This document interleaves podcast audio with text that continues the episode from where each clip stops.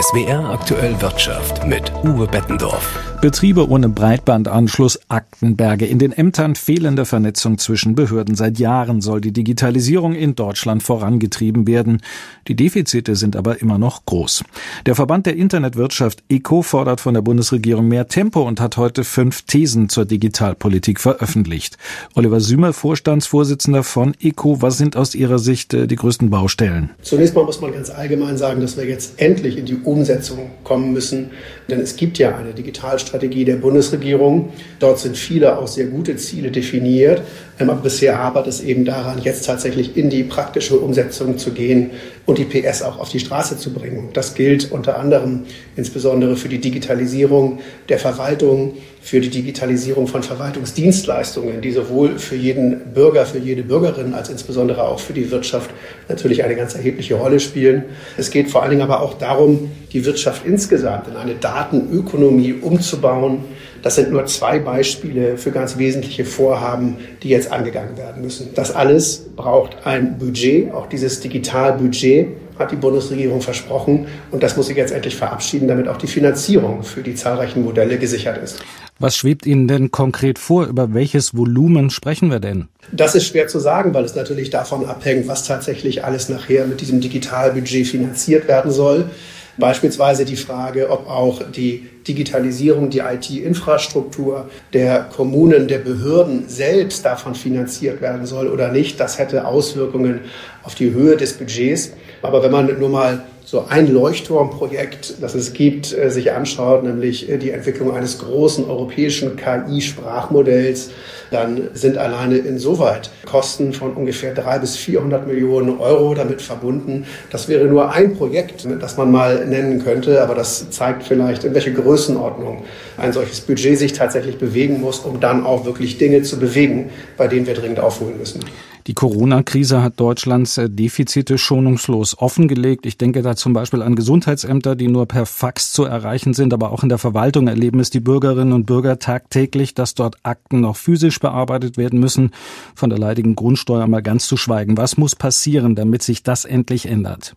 Also zum einen müssen natürlich überhaupt erstmal Verwaltungsdienstleistungen digitalisiert werden. Wenn Sie weg wollen von dem persönlichen Erscheinen auf Ämtern, wenn Sie weg wollen davon, dass Sie stapelweise Formulare per Hand auf Papier ausfüllen müssen, dann heißt das ja im ersten Schritt überhaupt erstmal, dass diese Leistungen digital, sprich als Software-Applikation verfügbar sind. Das ist in vielen Bereichen noch nicht der Fall.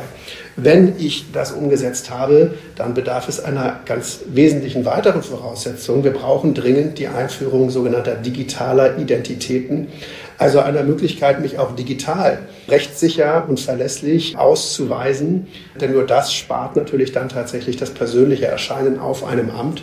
Und da fehlt es eben auch noch nicht nur an den rechtlichen Rahmenbedingungen, sondern auch an der technischen Umsetzung einer digitalen Identität, die Grundvoraussetzung für die Inanspruchnahme jeder Verwaltungsdienstleistung sein wird. Jetzt berichten zum Beispiel Strafverfolgungsbehörden ja auch immer wieder, dass ihre Datenbanken nur auf das jeweilige Bundesland ausgerichtet sind und eine Vernetzung mit den Behörden in anderen Ländern gar nicht möglich ist. Wie groß sind die Probleme, die durch den Föderalismus verursacht werden?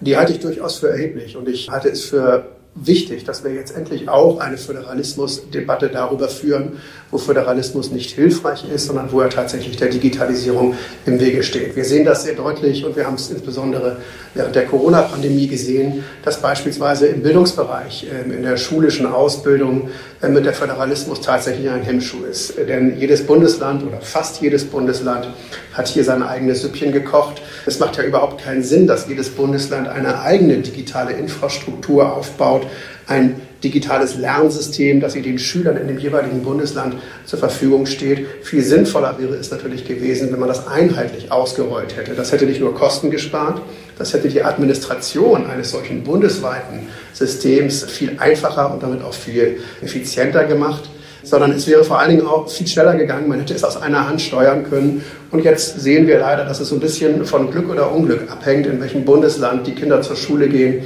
und wie weit man dort mit der Digitalisierung im Bildungswesen vorangekommen ist. Davon müssen wir weg. Wir brauchen gerade im Bildungsbereich viel mehr Bundes- Zuständigkeit bei der Digitalisierung ähm, von bildungsbezogenen Infrastrukturen.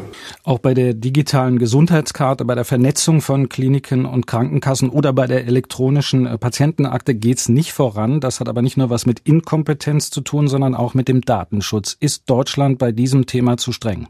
Das würde ich nicht grundsätzlich so sehen. Ich glaube, dass der Datenschutz äh, grundsätzlich überhaupt kein Hindernis für Digitalisierung ist.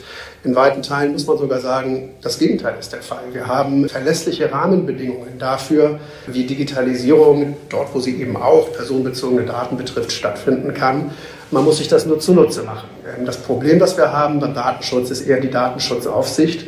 Deutschland ist das einzige Land weltweit, das sich ähm, für jedes Bundesland eine eigene Datenschutzaufsichtsbehörde leistet, plus eine Bundesdatenschutzbehörde, die dann nochmal für den Telekommunikationsbereich zuständig ist.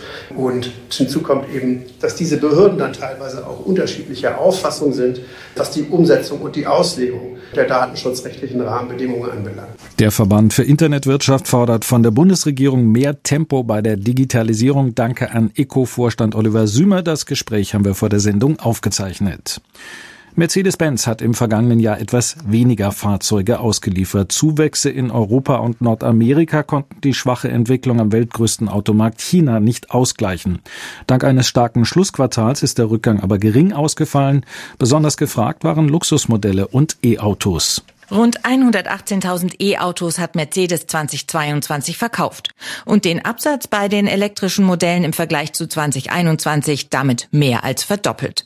Die Kunden von Transportern und Vans stellen sich langsamer von Verbrennermodellen auf E-Fahrzeuge um. Der Absatz der Elektroversionen von Vito oder Sprinter stieg dennoch um 15 Prozent auf rund 15.000. Stark nachgefragt waren auch die Luxusautos. So hat Mercedes mehr Modelle seiner Luxusmarke Maybach ausgeliefert, mehr Geländewagen Wagen der G-Klasse und auch die S-Klasse legte zu.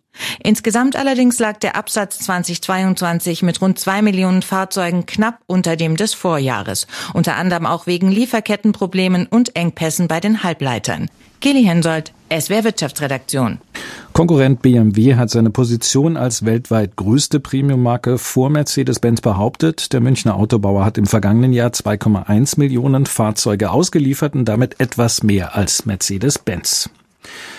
Auch wenn das Elektroauto an Bedeutung gewinnt, noch sind die meisten Neufahrzeuge Verbrenner. Damit sich das möglichst bald ändert, haben Klimaschützer den VW-Konzern verklagt. Die von Greenpeace unterstützten Kläger wollen erreichen, dass dem Autobauer der Verkauf von Fahrzeugen mit Verbrennungsmotor ab 2030 untersagt wird. Sie sehen sich durch den Konzern in ihren Rechten auf Gesundheit, Eigentum und Freiheit bedroht. Aus Braunschweig berichtet Annette Deutzgens. Klimaschutz jetzt steht auf einem lilafarbenen Banner, das ein Greenpeace Greenpeace-Aktivist vor dem Landgericht Braunschweig im Nieselregen hochhält. Drinnen im Saal 25 des Gerichts drängen sich zahlreiche Journalistinnen und Journalisten auf den Besucherplätzen. Das mediale Interesse an der ersten Klimaklage dieser Art ist groß. Im Mittelpunkt des ersten Prozesstags steht die rechtliche Bewertung der Klage durch den Richter. Schnell lässt er durchblicken, er stuft sie zwar als zulässig ein, erfolgreich wird sie am Ende aber wohl trotzdem nicht sein. Die Argumentation mit den Grundrechten Eigentum, Gesundheit und Freiheit greife nicht. Gerichtssprecher Bastian Willers. Grundrechte gelten unmittelbar im Verhältnis zwischen Bürgern einerseits und dem Staat und dem Gesetzgeber andererseits. Hier ist die Besonderheit, dass sich aber Privatpersonen auf Klägerseite und ein privat handelndes Unternehmen auf Beklagtenseite gegenüberstehen und in diesem Verhältnis eben die Grundrechte keine unmittelbare Wirkung entfalten. Die Erfolgsaussichten der Greenpeace-Klage also eher mau. Der Volkswagen-Konzern sieht sich nach dem ersten Prozesstag bestätigt. VW-Anwalt Wolf Friedrich Spied. Wir sind sehr zufrieden mit der Einschätzung des Gerichts. Das Gericht hat im Kern unserer Wertung bestätigt. Es gibt den Vorrang des Gesetzgebers bei Umsetzung des Klimaschutzes.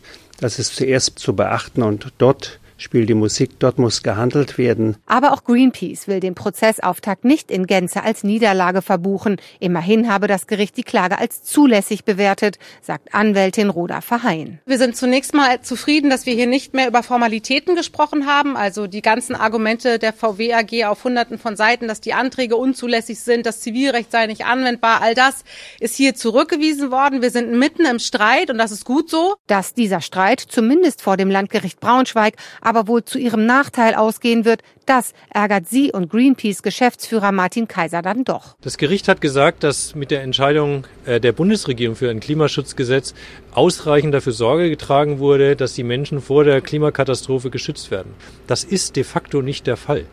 Denn es gibt weiterhin die Verantwortung von Unternehmen. Deswegen müssen wir doch das Recht haben, gegen Konzerne wie VW zu klagen und da auch zu gewinnen. Am 31. Januar will das Landgericht entscheiden. Gut möglich, dass es danach beim Oberlandesgericht in Braunschweig weitergeht. Klimaklage gegen Volkswagen vom Prozessauftakt vor dem Braunschweiger Landgericht berichtete Annette Deutzgens.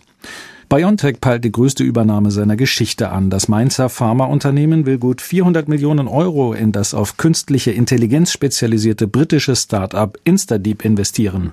Mit der Übernahme des Spezialisten Instadeep setzt BioNTech auf die künstliche Intelligenz als Zukunftstechnologie. An dem einstigen Start-up aus London war BioNTech bereits finanziell beteiligt.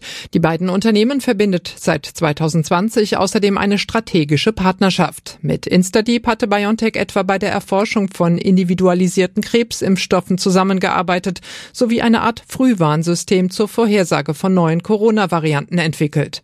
Die geplante Übernahme ermöglicht laut BioNTech BioNTech nun die Entwicklung und Prüfung neuartiger Arzneimittelkandidaten in großem Maßstab.